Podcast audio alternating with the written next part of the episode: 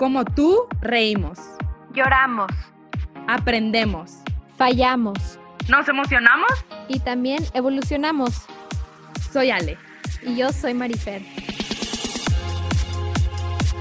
Estamos muy contentas de compartir este espacio con todos ustedes. The Magic of Becoming es un podcast pensado en ti para que te conviertas en tu propio maestro. Creemos firmemente que convertirte en una mejor persona es un trabajo de todos los días y que en ese día a día siempre habrá magia. Muchas gracias por estar aquí. Esto es para ti. Dios, dame serenidad para aceptar las cosas que no puedo cambiar, valentía para cambiar las que sí puedo y sabiduría para saber la diferencia. Hola, bienvenidos a todos. Estamos muy felices, Marifer y yo, de presentarles a Edgar Trejo. Él es terapeuta, él es psicólogo holístico. Nos gustaría que él se presentara un poquito mejor de qué es lo que hace, a qué se dedica, pero en especial yo estoy muy feliz de que esté compartiendo un ratito de su día con nosotros para aprender muchísimo de él. La verdad es que me han hablado maravillas de todo lo que hace y a todas las personas que ha ayudado con su ejemplo, con, todo lo que él sabe. Entonces, pues felices de, de, tenerte aquí, Edgar. Bienvenido a este podcast y es un honor platicar contigo. Muchas gracias a ustedes por la invitación y también es un honor para mí estar con ustedes y compartir pues mi experiencia con, con la gente que los escucha. Bienvenido Edgar, felices de tenerte aquí. Gracias por, como te dije ahorita antes de empezar, por darnos un ratito de tu día. Yo creo que lo más valioso que le puedes regalar a alguien es tu tiempo porque es gratis, pero tampoco se puede comprar. Entonces, gracias de verdad por estar aquí con nosotras. Y pues como dijo Ale, nos encantaría que, que tú te presentes un poquito más con, con, nosotras y con la gente que nos esté escuchando. Claro que sí, mira, eh, digo, yo no soy muy fan de las etiquetas, ¿no? O sea, de, de, de poner etiquetas a la gente, eh, pero etiquetas me, me refiero en cuanto a yo soy tal o tal, pues, ¿no? Pero pues me dedico a la psicología, yo estudié psicología y mi propio proceso de vida pues me hizo preguntarme eh, cosas más allá de lo que yo había aprendido en psicología, ¿no? Eh, cuestiones más espirituales. entonces, en, en, ese camino, a mí la, la mi camino de vida me ha llevado a través de las enfermedades, a través de síntomas físicos, preguntarme eh, sobre qué aspectos de mi psique, qué aspectos de mi espíritu me quieren hablar a través de los síntomas físicos, ¿no? Sin embargo, eh, a, a, todos, a todos eh, desde mi perspectiva, el, la evolución espiritual nos habla a través de situaciones de vida, a través de relaciones interpersonales, a través de síntomas eh, físicos. Entonces, em, a partir de mi, de mi propia experiencia, yo me fui haciendo preguntas y, y, y, mi camino me fue llevando como a dirigir mi vida, mi profesión, como a esta parte holística, ¿no? De, de entender que hay, hay un hay, hay una respuesta si hay más allá eh, una, conexiones entre la mente, entre el espíritu, entre las emociones, entre el cuerpo, que, que, que, están completamente interconectados y se están influenciando los unos con los otros. Y entonces, de esta perspectiva, yo he creado una terapia holística que, que trata de acompañar a la gente a tomar conciencia y precisamente a sanar su vida a través de sanar la conciencia y tomar en cuenta muchos factores que muchas veces no, no tomamos en cuenta. Entonces, eh, esa es como un poco la historia de cómo llegué a ser psicólogo holístico pues, ¿no? Y, y, desde donde veo eh, el mundo y el acompañamiento para que la gente sane su vida. Claro, sí, o sea, y qué padrísimo que te hayas hecho este tipo de preguntas que te llevaron a, ¿no? Entonces, pues también si nos pudieras platicar un poquito de, de esa visión holística para, pues yo la verdad no sé mucho de esto, este, ¿qué es, este, qué, qué tipo de preguntas te hacías, qué tipo de, de cosas te cuestionabas para llegar a meterte un poquito más a fondo a este tema y pues ya ahora dedicarte a, ayudar a otras personas, ¿no? Sí, fíjate que lo, más importante en, el, proceso es que eh, yo descubrí algo que también es como una de las, eh, de las perspectivas con las que yo acompaño a la gente. Eh, una vez yo escuché, no sé si sea cierto o no, porque pues no estuve en la, en la, en la época de Miguel Ángel, ¿no? Pero hay una historia de Miguel Ángel muy interesante donde, no sé si ustedes conocen el David, que es una estatua de mármol que hizo, que creo que está en el Vaticano, ¿no? Entonces, obviamente... Está en Italia, en, en, Florencia. en Florencia, ajá. Ajá, sí. Entonces, sí. Entonces, eh, cuenta la historia, pues obviamente saben lo que tuvo que hacer, le tuvieron que dar la piedra, el mármol enorme y él lo tuvo que tallar, pues, y hacer de ese, de ese mármol pues, una sola pieza, ¿no? Eh, que es la escultura de David. Entonces, toda la gente lo empezó a halagar y, y, lo halagaba mucho y dice la historia eh, que Miguel Ángel dijo, es que yo no hice nada, la, la escultura ya estaba adentro, yo solo le quité lo que le sobraba. Entonces, eh, esa es mi perspectiva y eso fue precisamente esa fue la pregunta que yo me hice y yo le hago siempre a la gente y desde ese lugar la acompaño. Por eso yo, yo, yo llamo acompañamiento porque mi, mi, mi, papel en mi propia vida y en mi propia vida como profesional es acompañar a la gente a quitar todo aquello que le sobra y que no le permite eh, es, establecerse desde la paz, desde la armonía, eh, desde el amor, pues, ¿no? Entonces, eh, en, mi caso, eh, yo empecé a tener como a, los 25, 26 años, como muchos síntomas físicos como eh, dolores articulares, la ciática, este, asma, em, alergias. Entonces yo parecía ya, yo decía, no, ya estoy, ya estoy, tengo síntomas como una persona de 60, 70 años, pues, ¿no? Pero precisamente en ese punto hubo algo dentro de mí que me dijo, es que esto es emocional. O sea, esto es emocional. Entonces, en esa búsqueda eh, empecé a encontrar respuestas, pero eh, lo que quiero recalcar aquí es que dentro de nosotros siempre hay una sabiduría que nos está guiando constantemente y que nos marca el camino ante cualquier situación, ante cualquier adversidad que tengamos. Siempre hay una sabiduría interna que precisamente como no estábamos acostumbrados a observarnos o a escucharnos, a preguntarnos, no la y, y, sobre todo no le hacemos caso, porque no hay un ser humano que no haya vivido en su experiencia de vida algo que, esa sabiduría interior que muchas veces se, le, le llamamos intuición, que le dice, ahí no, con esa persona no, por ahí no, sin embargo no lo escuchamos, ¿no? Entonces, en mi caso yo sí escuché esa voz y ahí empezó e, este, este camino de transformación para mí, pues, ¿no? Donde pude encontrar a, a, a muchísima gente que, que, eh, que, me ha ayudado en el camino, a, tanto a mi proceso personal como a acompañar a, a, a, muchas gentes, precisamente a alcanzar este punto, pues el, el, el punto de la, de la sanación, de, del autoconocimiento, de la evolución, del crecimiento. Me encantó la historia que contaste, la verdad. Este, sí creo que desde que, que todos nacemos como, pues, está, todos, todos nacemos como en un cuadro en blanco y la vida nos va poniendo cosas que nos van nublando esa conexión con nuestra sabiduría interna. Y yo la verdad a mí me encanta este tema y sí he tenido la oportunidad de leer un poquito más y, y me, me, encanta descubrir cómo, cómo todos podemos acceder a este poder interno y me parece muy interesante lo que, lo que comentas que, que muchas veces muchos de nosotros tenemos alertas, alertas a despertar, como dices tú, pueden ser enfermedades, pueden ser este, algún tipo de caídas en la vida dolorosas y, y el cambiar la, las relaciones interpersonales es, un excelente medio para el autoconocimiento. Sí. Y, las relaciones de pareja, no se diga, o sea, es, como que ese es el foco principal en las relaciones interpersonales donde uno puede puede eh, realmente acceder al autoconocimiento, siempre y cuando uno se plantee la pregunta correcta. A ver, Edgar, ¿nos podrías este, e, expandir un poquito más en este tema? Por ejemplo, ¿por qué, ¿por qué se escucha mucho el, si me lo puedes explicar un poco mejor, que somos espejo, que, el, que vemos nuestras inseguridades en los demás. Sí, eh, para esto hay que entender un poco cómo funciona la mente, ¿no? Eh, a ver, pues...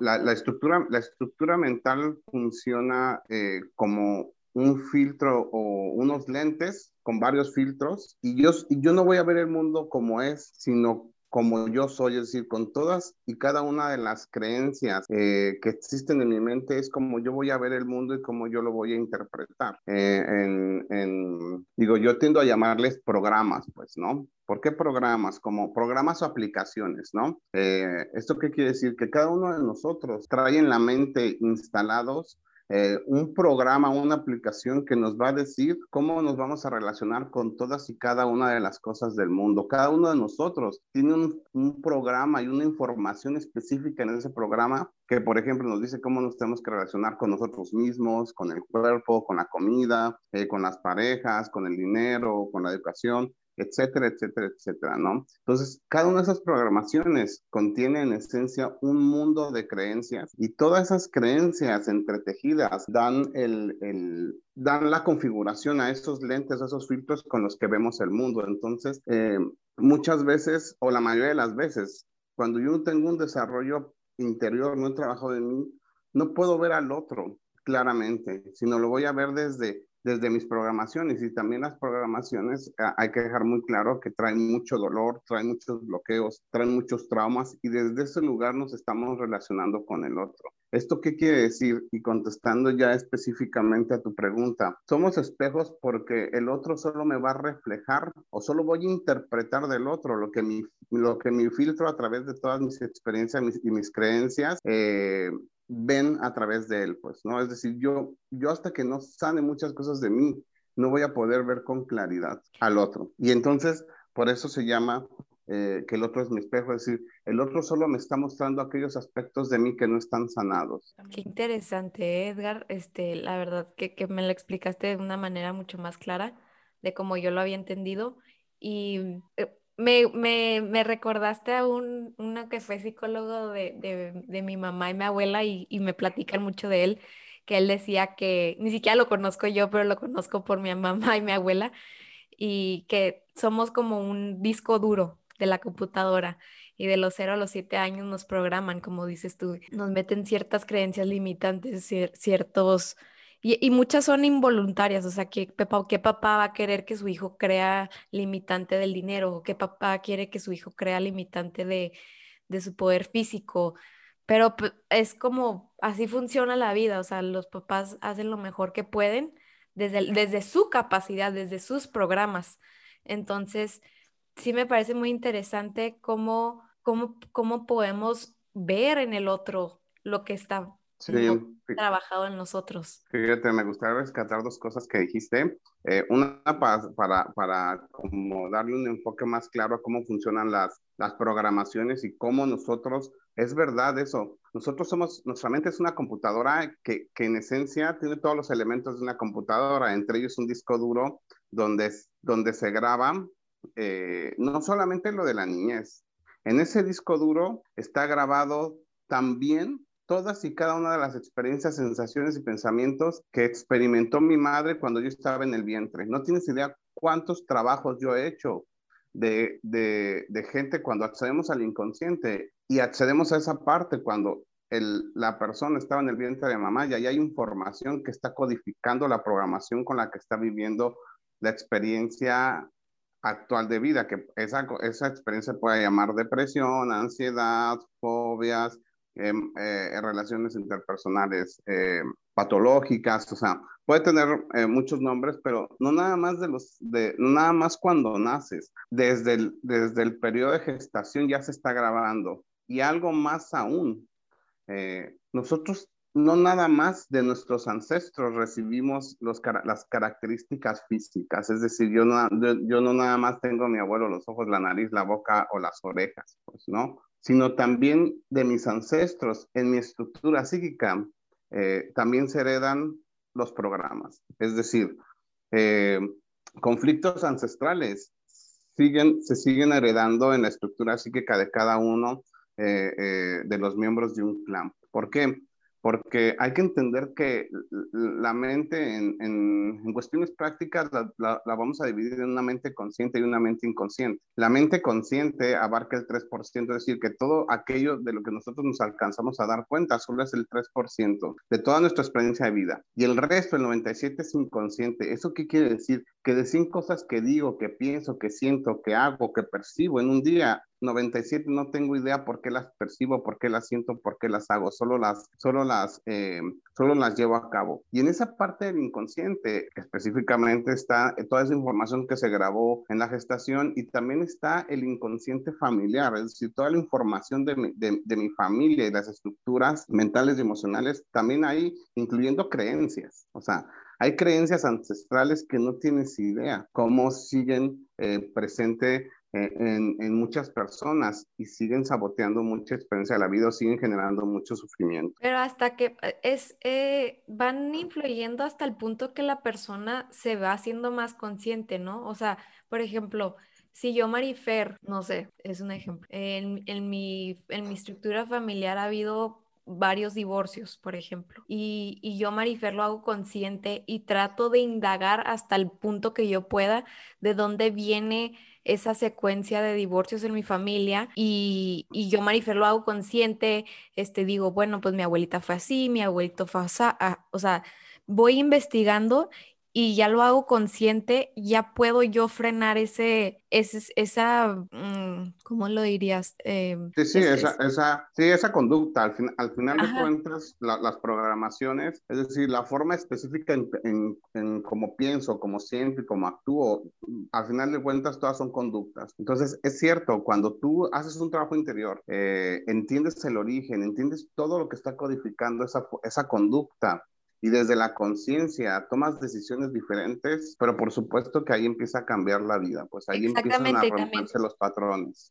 Y también quería recalcar eso, o sea, no nomás es hacerlo consciente de que, ay, vienen tantos divorcios en mi familia porque esto y esto y esto, pero pues lo, yo lo voy a hacer igual, o sea, yo voy a hacer este tipo de mujer y voy a, seguir haciendo las mismas decisiones. No, pues es, va de la mano con tomar decisiones diferentes, como dices tú. Creo que también... Sí, fíjate que la, la, gente confunde, confunde el término conciencia con el término saber. Una cosa es que yo sepa de dónde viene y otra cosa es la conciencia, porque la conciencia no nada más implica que sé, sino automáticamente ya me lleva a pasar a la acción diferente. Es decir, si yo de alguna forma ya sé qué, qué es lo que está ocasionando esto y, lo, y, pongo, y pongo el que ya sé entre comillas, porque si yo ya, si yo supongo que ya sé, pero no ha cambiado nada, eso en esencia quiere decir que no sé todo. Por eso no he podido hacer el cambio. Por eso no he podido pasar a la acción diferente. Es decir, muchas veces solo sé parte de la información, pero no ha accedido a toda. ¿Y cómo pasar del saber a hacerlo consciente? O sea, trabajar ya realmente, porque también yo creo que a veces nos hacemos preguntas, pero es mucha la distracción mental de que no sabemos si nos está contestando nuestras distracciones o realmente esta inteligencia eh, interna que platicabas ahorita. O sea, ¿cómo, cómo saber diferenciar esto también? Eh, fíjate que es, es, muy interesante porque e, eso que acabas de decir forma parte del trabajo eh, personal. Saber diferenciar una, una cosa de la otra.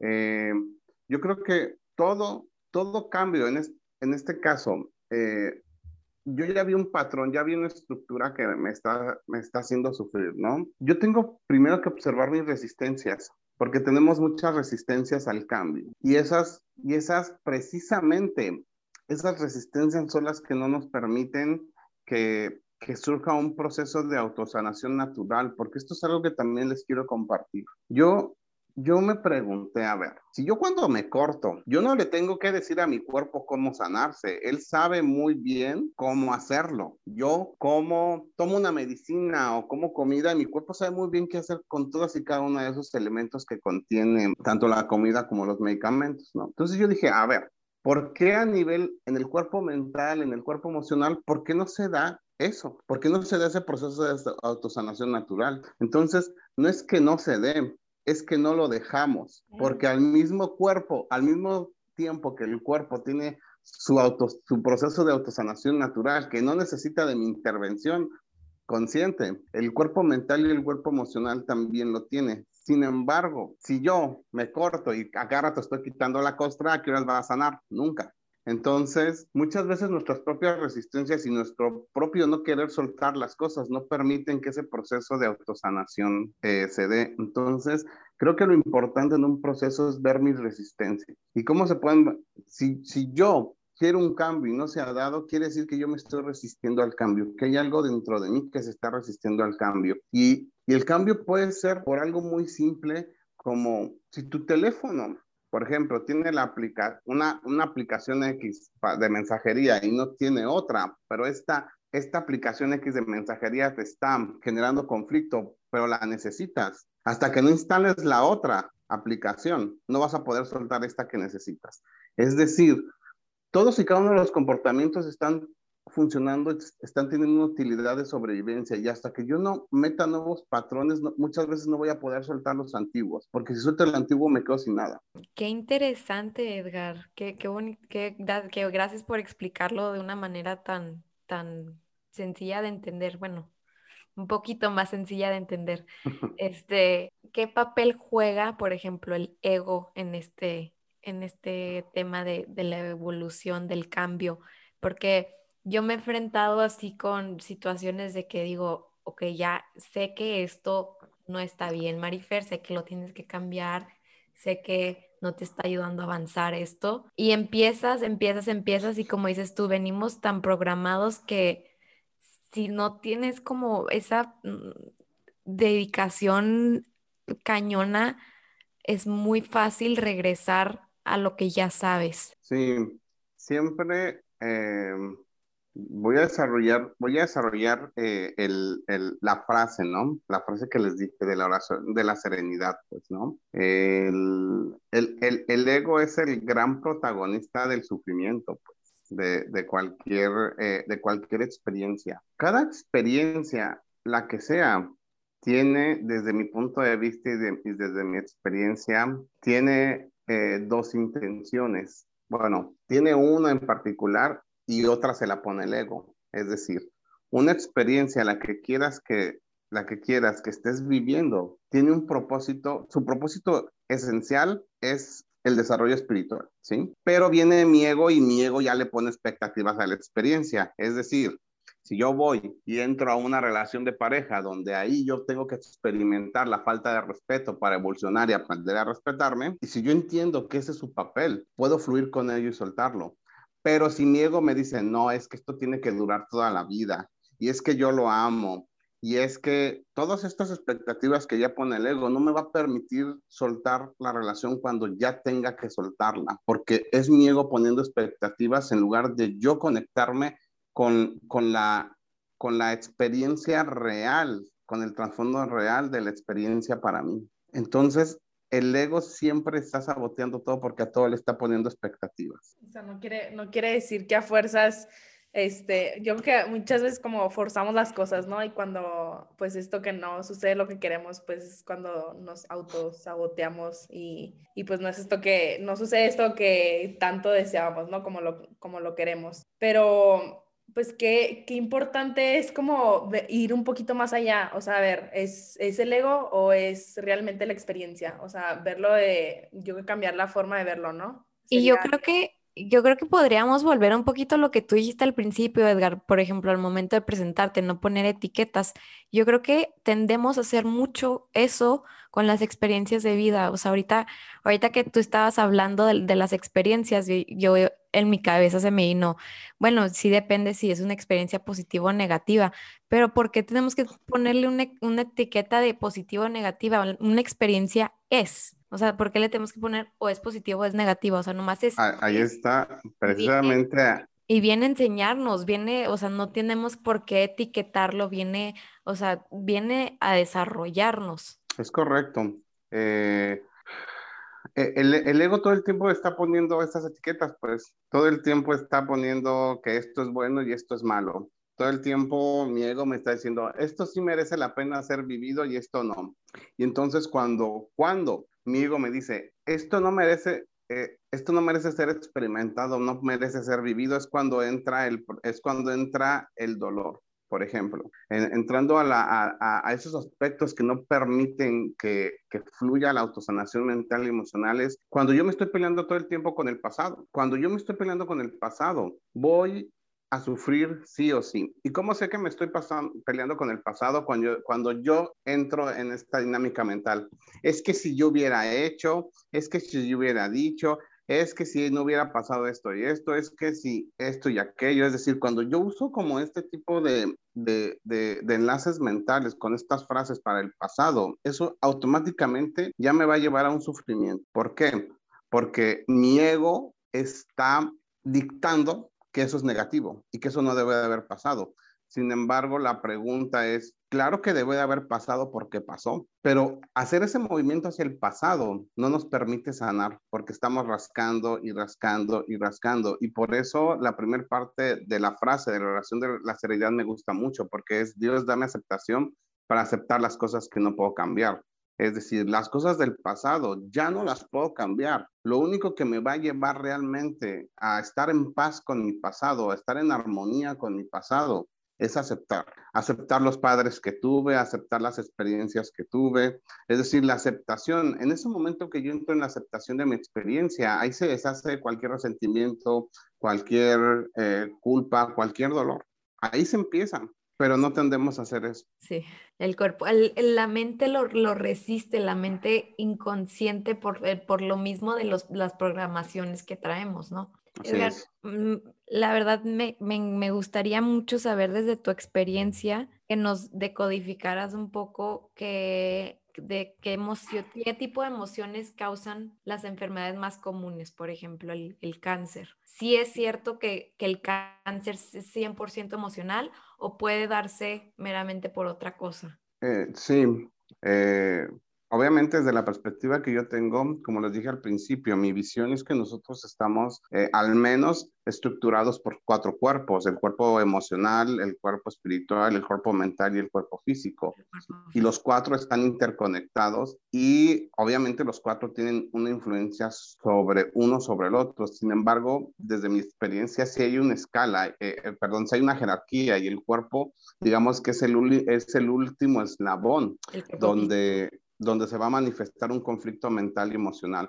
Lo que pasa es que muchas veces no los conectamos porque precisamente como no tenemos acceso a ese 97% de, nuestra mente inconsciente y con el 3% de conciencia que tenemos, decimos, no, pues fue un virus, una bacteria, pues, ¿no? Pero no, como no tenemos todavía acceso a ese 97% que está ahí, ahí encontraríamos la respuesta de qué realmente está generando en este caso un cáncer, por ejemplo. Entonces, eh, como tal, dentro de mi experiencia, yo no pondría una, una emoción específica, porque, por ejemplo, un cáncer puede estar conectado con un, con un miedo, con una tristeza, con, con, con, con ira, pues, o sea, no es como una emoción específica. Sin embargo, eh, sin embargo, la emoción, la, la emoción que, que, se va a llevar siempre, porque al final cuentas de ahí se nutren todas, es el miedo. Si tú te das cuenta, cualquier conflicto que tú tienes detrás hay un miedo. Obviamente, obviamente va a aparecer la ira, va a aparecer la impotencia, va a aparecer, pero, pero en la esencia, la esencia de cualquier conflicto es el miedo. Mm, yo había escuchado, por ejemplo, que el cáncer estaba altamente eh, ligado con el rencor, por ejemplo, o sea, que, y, y, y sí, sí, muchos de nuestros emociones pues se dan por el miedo y es muy cierto, por eso es tan importante identificar cuando se está sintiendo miedo, ¿verdad? Ajá, es decir, si, si, tú, si tú analizas cualquier experiencia, la que quieras, vas a encontrar en el fondo, en el fondo vas a encontrar miedo. Sí, hay una, hay una, obviamente ya, ya hay mucha gente que ha estudiado, pues hay una corriente de la biodescodificación, pues, ¿no? Que estudia mucho eh, los conflictos emocionales detrás de, las, eh, detrás de las enfermedades, que obviamente yo soy partidario. Por ahí circula un diccionario que es de mucha ayuda, pues, porque el diccionario te ayuda como a conectar qué experiencia tuve que vivir y cuál es la respuesta biológica, en este caso enfermedad o síntoma, que, que se está manifestando tras este conflicto. Sin embargo, muchas veces, obviamente no somos como tal robotitos que fuimos hechos en serie, entonces, no, si todos tenemos el mismo, el mismo tipo de enfermedad, vamos a tener el mismo conflicto, ¿no?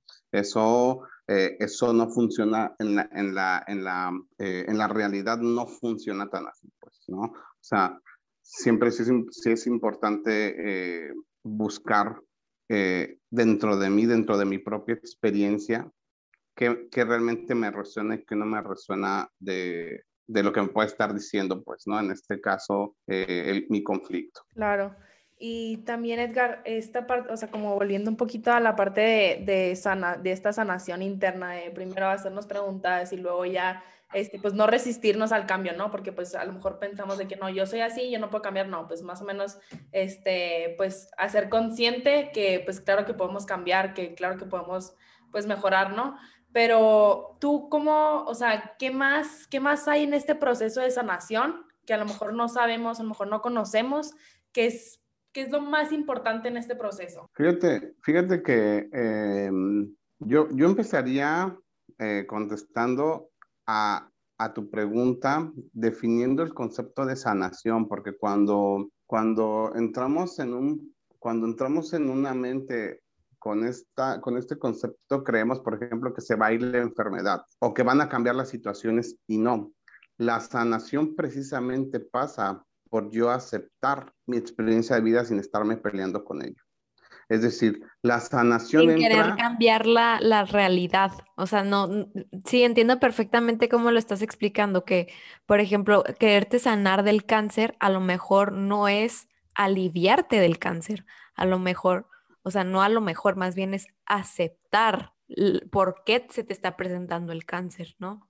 exactamente. Eh, la, cuando yo hablo de sanación me refiero a esto, entrar en armonía con tu vida y entrar en armonía contigo es aceptar todas y cada una de las cosas sin querer cambiarlas y obviamente responsabilizarte que el último cambio eres tú, el último y único cambio eres tú, pues es decir, en esencia lo que se tiene que sanar es la percepción que tengo de las cosas, porque eh, el, el, dolor, el sufrimiento solo es una percepción errónea de la realidad. Y todos lo sabemos porque no hay un ser humano que no haya vivido un cambio de percepción en algún aspecto de su vida y se da cuenta que lo que antes le dolía ya no le duele. Y sigue estando la misma experiencia, la misma situación. Lo único que cambió es la percepción que tiene esa persona de las experiencias eh, de vida que tuvo. Entonces la sanación pasa por cambiar mis percepciones, no por querer cambiar al otro y por querer cambiar las cosas, porque va a haber cosas que no van a poder cambiarse, pues, ¿no?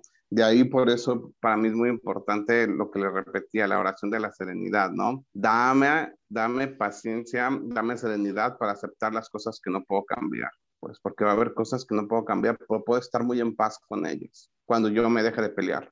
¿Y cómo, cómo tú vives o recomiendas ese proceso de aceptación? O sea, más, como más, un poquito más desmenuzado. O sea, lo entiendo, pero más práctico. ¿Cómo lo haces? Sí, eh, con el uso correcto de la mente, por ejemplo. Les acabo de dar, hace rato les acabo de decir, pues, ¿no? Eh, observa el miedo que hay detrás. O sea, detecta que detrás de todo hay un miedo, pues, ¿no? Eh, entonces, detectar Primero tienes que ser muy sincero contigo mismo. Y sincero implica permitirme sentir lo que estoy sintiendo, porque muchas veces volvemos a lo mismo. Yo no puedo cerrar un proceso porque mis propias creencias no, no me permiten sentir lo que siento. Es decir, supongamos que yo estoy, yo odio a mi papá, pero como mi creencia es que yo debo de amar a mi papá, eso ya no va a permitir sentir realmente lo que siento, que es odio, rencor o sentimiento hacia mi papá, pues, ¿no? Entonces creo que el primer paso fundamental es aprender a reconocerme, reconocer lo que pienso, reconocer lo que siento. Ese es el primer paso. Si yo, si yo no reconozco lo que siento y no acepto lo que pienso y lo que siento, no puedo pasar al siguiente nivel, no puedo iniciar el, el, el proceso de, eh, de, de, estar, de estar en paz, de estar en armonía, de, de la sanación. Pues entonces, lo primero es reconocer mis pensamientos y mis emociones. Para, para empezar a reconocer estos sentimientos y emociones, a mí, Marifer, me ha funcionado muchísimo la meditación. A mí el practicar la meditación me ha abierto las puertas a justamente hacer consciente ciertos pensamientos que pasaban por mi mente desapercibidos, o sea, por mi mente, por mi día a día pasaban y pasaban y pasaban y pasaban, pero yo no los hacía conscientes, yo no decía, ¿por qué estoy pensando esto tanto, tanto, tanto todo el día? Pues no, nunca te pones a pensar por qué piensas tanto algo durante el día. Y cuando tú te sientas en un momento de silencio contigo misma, puedes traer a conciencia ciertos pensamientos, emociones, etcétera. Tú, Edgar, ¿qué le recomendarías a la gente que nos escuche o sea, aparte de a lo mejor la meditación, ¿qué, otro, qué otra práctica te ha ayudado, por ejemplo, a ti o a tus pacientes a, a traer a conciencia pensamientos y emociones? Yo creo que eso que estás diciendo es fundamental. El, el, estado de meditación implica el estado mental de autoobservación, pues lo que, se, lo que se haga ahí ya es un mundo de posibilidades, ¿no? O sea, hay meditación para ansiedad, para el niño interior, o sea, un buen pues, ¿no? Pero la meditación en sí es el estado mental que alcanzas de autoobservación. Por ejemplo, si yo tuviera un, a ver, yo, yo digo, usando la terapia del espejo, pues, ¿no? ¿Qué, ¿Qué me molesta Marifer? Pues, ¿no? Imagínate que tú y yo tenemos, un, yo tengo un conflicto contigo, digo, a ver, me molesta algo Marifer. Entonces, ahí voy a la autoobservación, es decir, a ver, ¿qué me molesta de Marifer? me molesta eh, que se cree mucho, pues, ¿no? Por poner un ejemplo. Entonces, ahí, yo entendiendo la terapia del espejo, que eso es mi problema y no es el tuyo, yo tengo que decir, a ver, ¿por qué me molesta que Marifer? ¿Cuáles son las creencias que yo tengo de que alguien se crea mucho? Y digo, no, pues es que, es que eh, cuando yo estaba chico, eh, mi mamá me decía que, que me cuidara de la gente que, que, que, se creía mucho porque te podía lastimar. Entonces, ya puedo entender por qué Marifer me molesta que se crea mucho. Es decir, solo es sentarme a, a sentir y a preguntarme, pero identificando un tema en específico, ¿no? Va, vuelvo a repetir, eh, va a haber cuestiones que sí vas a necesitar ayuda, que alguien te, que alguien te vea, que alguien te acompañe, porque no va a ser tan sencillo llegar. Totalmente, y, me recordó ahorita que estás hablando de esto, me recordó a, algo que leí hace ya un buen rato y se me quedó muy grabado que una cualidad que puede tener cualquier persona, o sea, una cualidad muy buena de tener para alcanzar el éxito en la vida es ser una persona curiosa. Y me, me, yo, me intrigo mucho eso porque nunca lo había leído.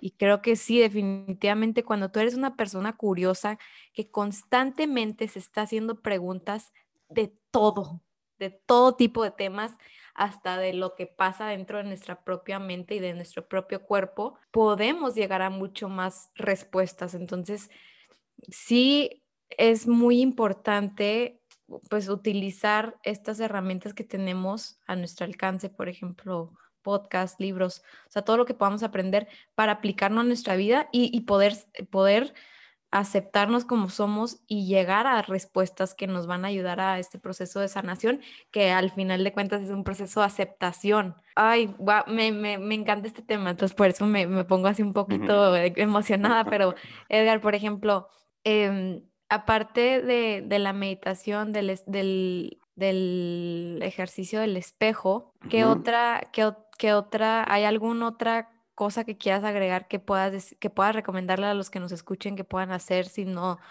se sienten a gusto con estas dos? Por sí, yo, yo, yo, creo, yo creo, es que no hay más, pues, o sea, Puede haber muchas, pero el, acceso directo es este. El acceso, el, acceso directo es nunca es el otro, nunca es la vida, nunca es la situación, siempre soy yo. Salir del papel de víctima, responsabilizarnos.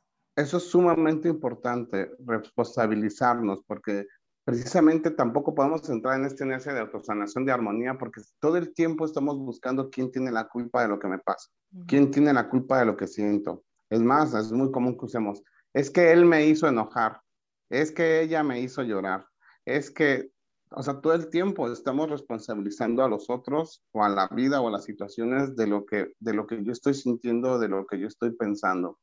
Entonces, eh, creo que el camino más directo desde mi propia experiencia es este, es, es el, el camino de la responsabilidad y de entender que soy yo y toda mi historia, yo y todas mis programaciones. No es la vida, no es la otra persona, soy yo y toda mi estructura mental y emocional que estoy usando y cómo la estoy usando para vivir la vida. Ahí está el, el meollo de todo el asunto. Claro, y también como dices tú, o sea, hay veces que sí necesitamos a un experto que a lo mejor nos guíe para ser un poquito más consciente esta parte, ¿no? O sea, en qué momento a lo mejor no, pues no, pues que no estamos tan acostumbrados, a lo mejor si no trabajamos tanto en, en nuestra mente interior, o sea, en todo eso que tenemos eh, inconsciente, y ya cuando lo empezamos a ser consciente, pues a lo mejor no sabemos qué camino tomar, ¿no? O sea, no es tan fácil este, saber las respuestas, no es tan fácil saber qué trabajar, no es tan fácil este proceso. Yo que también eh, es muy importante saber diferenciar cuando nosotros tenemos la respuesta o cuando alguien más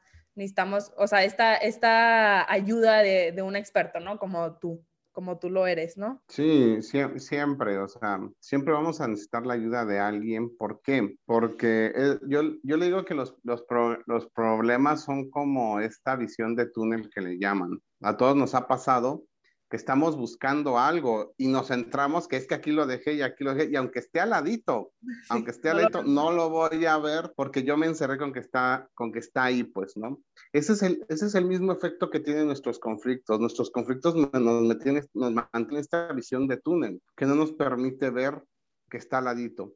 Por eso es muy importante preguntarnos, porque cuando me pregunto que puede haber algo más diferente, algo que no estoy viendo, que mi, mi, percepción está siendo errónea, eso ya me permite que esa visión del túnel se abra y pueda ver más allá de lo que estoy viendo en el momento. Entonces, muchas veces eh, un amigo, lo que me dice alguien, la palabra de, de, ciertas personas o ya el acompañamiento de un experto, pues ya me puede ayudar mucho a salirme de, esa, de ese ciclo que puede durar años, pues, ¿no? Totalmente. A, a mí creo que, creo que a todos nos, nos cuesta trabajo eh, pues enfrentarnos a este tipo de, de situación, a este tipo de reto, porque es un reto, es un reto realmente pues conlleva muchísima vulnerabilidad el detectar que algo no estás haciendo bien, el detectar que viene una creencia limitante detrás de tus, de tus actos, el, el detectar que puedes hacer algo mejor. Y por ejemplo, Edgar, tú, este, ¿de qué man, o sea, qué tanto influye, por ejemplo, la gente que, nos rodea para llevar a cabo este, este proceso de sanación, este proceso de aceptación? Eh, puede influir en los dos aspectos, tanto positivo como negativamente, pues, ¿no? Eh, ¿Por qué? Porque muchas, muchas veces la gente no va a querer que yo sane, porque el hecho que yo sane, por ejemplo, va a implicar que yo empiece a poner límites a la gente que está a mi alrededor. Entonces, por ejemplo, muchas, muchas, es una estructura muy común eh, eh, eh, en, las, en las mujeres principalmente son las estructuras de codependencia, es decir, básicamente una estructura codependiente es que primero están los otros y luego yo, pues, ¿no? Yo me dejo ante el cuarto, en quinto lugar y entonces toda mi energía, mi dinero, mi esfuerzo, mis pensamientos están dedicados a complacer a los otros. Entonces imagínate que el otro Mira, yo recuerdo, les voy a platicar un caso, ¿no? Yo, yo recuerdo que llegaba una, llegó una señora a, a, a, sesión conmigo y me dijo, oye, es que, ¿sabes qué? Es que quiero, quiero traer a mi pareja para que cambie. Y le dije, no, para empezar así no funciona. Entonces, el tema era que, pues, eh, ella estaba sufriendo porque, pues, la pareja era muy egoísta, ¿no? Y, y, el, y lo que sucedía es que, pues, no, no, no, no la respetaba, eh, tenía amantes a montones y obviamente a ella no le parecía, pues, ¿no? Entonces, ella le, y yo le dije, mira, tú lo sacas de viaje, le compras todo, tiene ropa nueva, le das los gustitos, tienen relaciones sexuales cuando él quiere, te es infiel y no pasa nada. Ese hombre no va a cambiar. ¿Tú crees que ese hombre va a querer soltar todo eso? Si él, si él está en, en la gloria. Pero cuando ella empezó a cambiar, él empezó a decir, es que eres un egoísta, ya no eres la misma de siempre, nada más estás pensando en ti. Es decir, eh, cuando uno empieza a crecer y al, y al, ambiente a mi alrededor ya no le está conviniendo, ya no está sacando cosas de mí, van a empezar a, a, querer detener mi proceso desde este lugar. ¿Y cómo lo lo atacando a la, a la, otra persona? Ajá, o sea, y, y, y, y haciéndote, queriéndote hacer sentir culpable, pues, ¿no? Exactamente. O menos. Ajá, o menos. Y obviamente como esta estructura trae muy golpeada la autoestima, pues es muy fácil que, que experimente culpa. Es muy fácil que se sienta, eh, que sienta que está siendo egoísta y eso hace que vuelva a la misma estructura. Por poner un ejemplo de cómo influye eh, eh, el contexto y las personas a tu alrededor para que tú puedas salir adelante. Pues, ¿no? Sin embargo, eh, el dolor es un muy buen amigo para que, para que salgas de donde está, pues, porque llega un punto en que el, dolor emocional ya no se soporta, pues, y esa es su función. Su función es sacarte eh, de tus estructuras emocionales y mentales y de los lugares donde no tienes que estar, pues, ¿no? Sí, claro, que al final de cuentas, pues son obstáculos este, de la vida que tenemos que pasar, ¿no? En, en este proceso de sanación, ¿no? O sea, son solo distracciones, pero pues hay que tener bien claro el objetivo y para qué lo queremos, para seguir, pues, adelantando, bueno, avanzando en, en este proceso de, de, sanación, ¿no?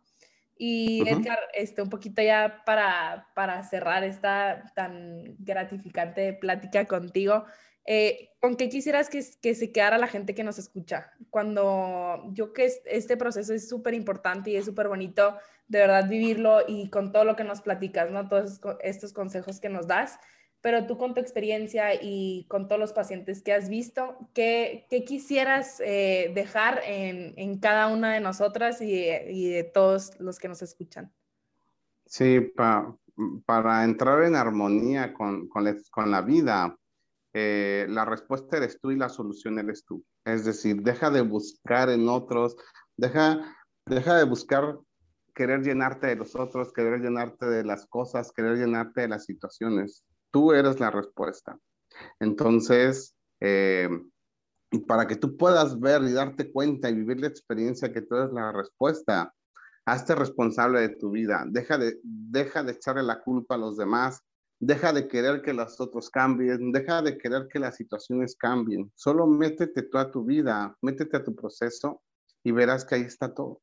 Y lo más importante, como el ejemplo que les puse del David de Miguel Ángel, ya todo ya no tienes que hacer nada, ya todo está dentro de ti, solo tienes que quitar todas esas creencias, todas esas percepciones erróneas que te estorban para que salga la luz dentro de ti, para que salgan esas experiencias de amor, de felicidad, de paz. Pero para alcanzar eso hay que, hay que hacer un trabajo interno porque traemos muchas marañas emocionales y muchas, mental, muchas marañas eh, mentales, traemos eh, muchos lastres emocionales a cuesta. Entonces, trabaja en tu autoconocimiento y trabajar en, tu, en el autoconocimiento es dejar de, de querer que cambien las personas, las situaciones y es dejar de echarle la culpa a todo el mundo es responsabilizarte a ti para que puedas encontrar que la respuesta a todo y la solución a todo eres. Exactamente. Y, y, quisiera recordar lo que dijiste casi al principio, lo de cortarte y que el cuerpo sana solo. Pues recordarle a, a los que nos estén escuchando que así como el cuerpo sabe cómo sanar una cortada, así también vas a saber sanar el alma, el corazón, la mente. O sea, si tú empiezas a hacer este trabajo, el cuerpo solito, como dice Edgar, ya sabe cómo, cómo sanar. Es nomás que le demos el poder, que dejemos que el poder interno que traemos cada uno de nosotros actúe por sí mismo, que creamos en ese poder que tenemos cada uno de nosotros y también agregaría, Edgar, que yo creo que también te ha pasado mucho, que ya cuando empiezas en este proceso, y a mí también me ha pasado, o sea, yo creo que tú lo has visto y a mí me ha pasado, que ya cuando empiezas en este proceso de, de aceptación, de sanación, de conciencia, pues como te empiezas a sentir muy bien y empiezas a, ver los cambios en tu vida, es muy fácil querer que toda la gente que amas empiece a vivir lo mismo. Y, recordarles a todos que cada uno de nosotros tenemos un tiempo y un y un este y un camino un proceso. un proceso diferente y un camino diferente y un tiempo diferente. Entonces qué mejor que enseñar con el ejemplo que yo creo que es algo muy sabio que escuchamos hace mucho y es algo muy cierto, o sea, enseñar eh, es meramente con el ejemplo como podemos enseñar a los demás.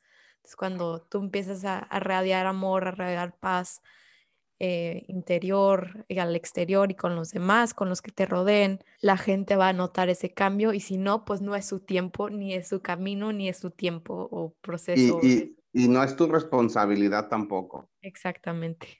Porque eso que acabas de decir pasa muchísimo. Cuando la gente empieza a despertar, se empieza a, a sentir bien, se empieza, empieza a tomar el, el, rol de Madre Teresa de Calcuta y empieza a buscar a todos. Y entonces ahí entra en un segundo sufrimiento porque el otro no quiere cambiar como yo quiero que cambie.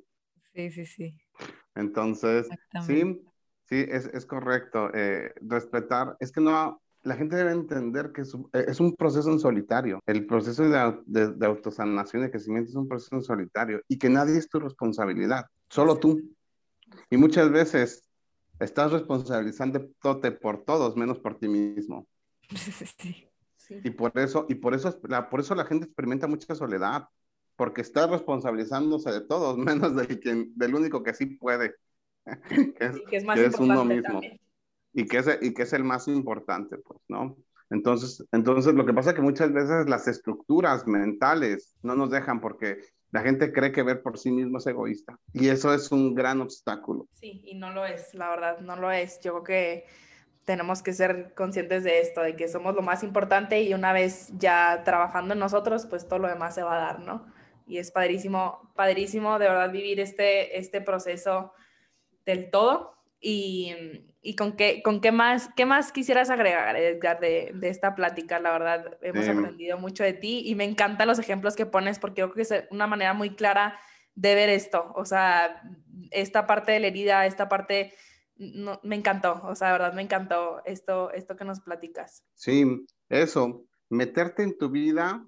Mira, mucha gente me dice, mucha gente me pregunta, oye, ¿cómo haces al final de la semana o al final del día para o sea, trabajas tantos casos, escuchas tantas cosas, ¿cómo, cómo haces para no irte mal a la cama? Le digo, porque no es mi proceso. Es decir, yo tengo, ¿por qué? Porque yo tengo una fe de que lo que está pasando a la persona lo, lo tiene que vivir. Yo no me estoy peleando con el proceso de las personas. Digo, ay, no, pobrecito, eso no le debe estar pasando. No, sí, sí le debe estar pasando. Creo que algo también muy importante es desarrollar la fe. Y desarrollar la fe no solo implica eh, em, que pase lo que yo quiero que pase, sino también implica aceptar que lo que está pasando está bien y tiene un propósito más allá de lo que mi propia conciencia o mi propio ego está alcanzando a ver. Pues es decir, que hay un propósito divino detrás de cada una de las experiencias. Pero obviamente no es tan sencillo vivir estos conceptos, porque yo les estoy pasando conceptos, pero estos conceptos se van integrando, teniéndolos en la mente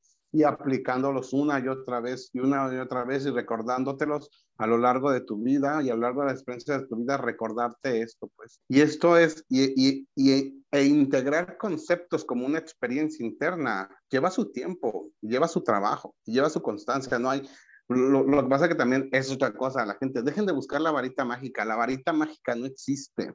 Existe la constancia, existe el compromiso, pero muchas veces la gente va a consulta y es que quiero que me quiero que ya me quite este dolor, quiero que ya ya no quiero amar, ya no ya quiero desenamorarme. No, es que es un proceso y es un proceso que implica compromiso. Bueno, es muy fácil, en, en, de verdad en esencia es muy fácil, pero lo que te estorba es que no estás dispuesto a soltar todo. Es decir, cuando yo le digo a la gente, imagínate que te vas a amar tanto, tanto, tanto, que vas a estar tan lleno de ti que no vas a necesitar a nadie. Y la gente le da miedo a eso. Digo, imagínate, vas a, cuando trabajas en ti vas a tener una experiencia, te vas a llenar tanto de ti que te da igual, es más, te va a dar igual si tu pareja te es infiel o no. Y la gente dice, no, no, no, o sea, la gente se asusta, asusta se asusta ese nivel te, vas, te va a dar igual si te hablo o no, te, da, te va a dar igual si te dice te amo o no. Y ahí es en el momento ya vas a ser libre, porque ya no vas a sufrir. Pero alcanzar eso implica soltar todo y la gente no está dispuesta a soltar, porque todavía quiere seguir manteniendo algunas creencias, algunas, eh, algunos patrones mentales y está bien, pues. Pero lo que, lo que, lo que yo te quiero hacer énfasis es que, es que sí se puede muy rápido, pero no es, es, es el, yo creo que eso lo puede hacer el punto uno de la población, pues. Y además, para alcanzar a hacer eso, se necesita ya haber vivido un proceso, no se hace a la primera. Entonces, sí. Como lo hemos mencionado también ya varias veces aquí en el podcast, pues que es un proceso de todos los días, o sea, no te, no te despiertas un día y dices, ah, ya sané todos mis miedos, ya quité todas mis creencias limitantes y ya voy a ser feliz de aquí a que me muera, ¿no? Pues la vida sigue pasando y siguen pasando experiencias que tienes que vivir, que vas atrayendo para lograr seguir creciendo. O sea, es, el crecimiento es, eterno, ¿no? no llega un punto donde diga alguien, ya crecí, ya crecí hasta donde pude, este, y ya aquí me quedo para el resto de mi vida, ¿no? Pues justo el nombre del podcast, o sea, la magia de convertirte, la magia de convertirte en alguien todos los días. todo, todos los días te estás, estamos evolucionando constantemente. Me encantó platicar contigo, Edgar. Eres una persona extremadamente profunda. Me gusta mucho, como dijo Ale, los, los ejemplos que pones. Eh, que invites a la gente y que, invites a la gente a hacer este, este, este, este estas eh, preguntas internas y que estés en este camino de ayudar a tanta gente. Te lo agradezco en nombre de todas las personas que has ayudado y a las que vas a ayudar en un futuro y a todos los que, los que podamos cambiar con esta, con esta charla tan, tan agradable. De corazón, gracias por todo lo que nos compartiste. No, no hay nada que agradecer. Yo lo hago con mucho amor y, y, siempre, eh, siempre es eso. Eh, el amor es expansivo. Y entonces, como tú dices, como tú dijiste, siempre uno trata de compartir lo que le pueda ayudar a la gente, pues, ¿no? Eh, obviamente desde la propia cosmovisión, desde la propia experiencia, yo también espero que eh, alguna de las palabras, alguna de, algo de lo que dijimos le ayude realmente a la gente a, a, darse cuenta de algo, pues, ¿no? De lo que sea. De lo que sea. Porque por, algo. por algo se empieza. Exactamente, por algo se empieza y de verdad muchísimas gracias Edgar, muchísimas gracias, como le dije al inicio, es un honor y todas esas maravillas que nos han hablado de ti, de verdad eres un, eres un gran ejemplo. Nos encantó compartir este espacio contigo. Muchísimas gracias a todos los que nos escuchan. Yo creo que es momento de reflexionar todo esto que nos comparte Edgar para de verdad empezar este proceso, empezar esta, este trabajo interno que, que todos necesitamos. Muchísimas gracias por estar aquí. Gracias por llegar al final de este episodio. Si te gustó, aprendiste algo o piensas que le puede servir a alguien que conoces, te agradecemos de todo corazón que lo compartas para así lograr llegar a más y más personas. Y como siempre, te esperamos el próximo miércoles en The Magic of Becoming. Ojalá encuentres mucha magia en esta semana. Te mandamos mucho amor.